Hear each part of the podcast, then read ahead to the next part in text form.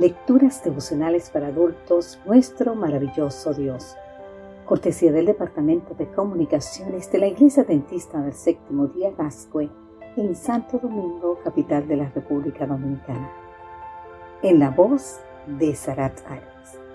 Hoy, 12 de diciembre, más y más.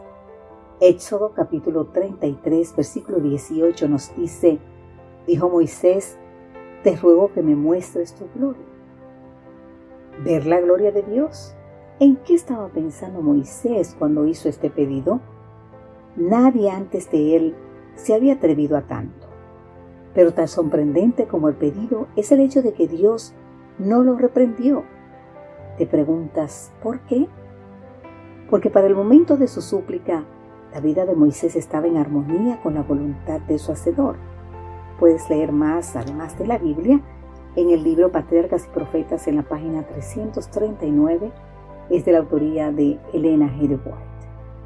Además, porque lo que Moisés estaba pidiendo era básicamente tener una comunión más estrecha con Dios al percibir la solemnidad de la tarea que tenía por delante. Qué interesante. ¿Será que también tú y yo podemos pedir a Dios que nos permita ver al menos el resplandor de su gloria? La respuesta la tenemos en este mismo capítulo 33 de, del Éxodo. Ahí se relata la ocasión en la que Dios le dice a la patriarca que en lugar de su presencia enviará un ángel para que los acompañe en su viaje por el desierto. ¿Cómo reacciona Moisés a esa noticia? Según John L. Divadat, en el escrito The Abundant Life Bible Amplifier Exodus, página 256. Primero Moisés hace dos declaraciones. Mira, tú me dices, saca a este pueblo, pero no me has indicado a quién enviarás conmigo. En otras palabras, Señor, ¿no crees que deberías ir conmigo? Tú dices, no te he conocido por tu nombre y has hallado también gracia a mis ojos.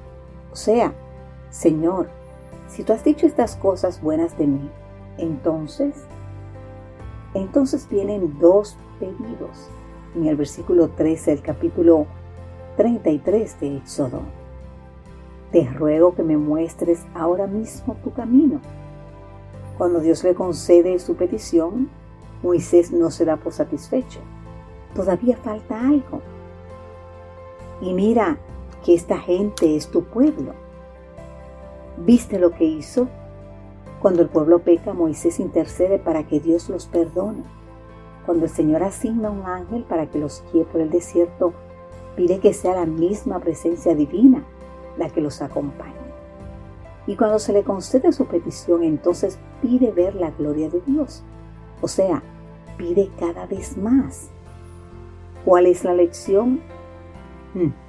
La lección es que es nuestro privilegio elevarnos más y más en busca de revelaciones más claras del carácter de Dios.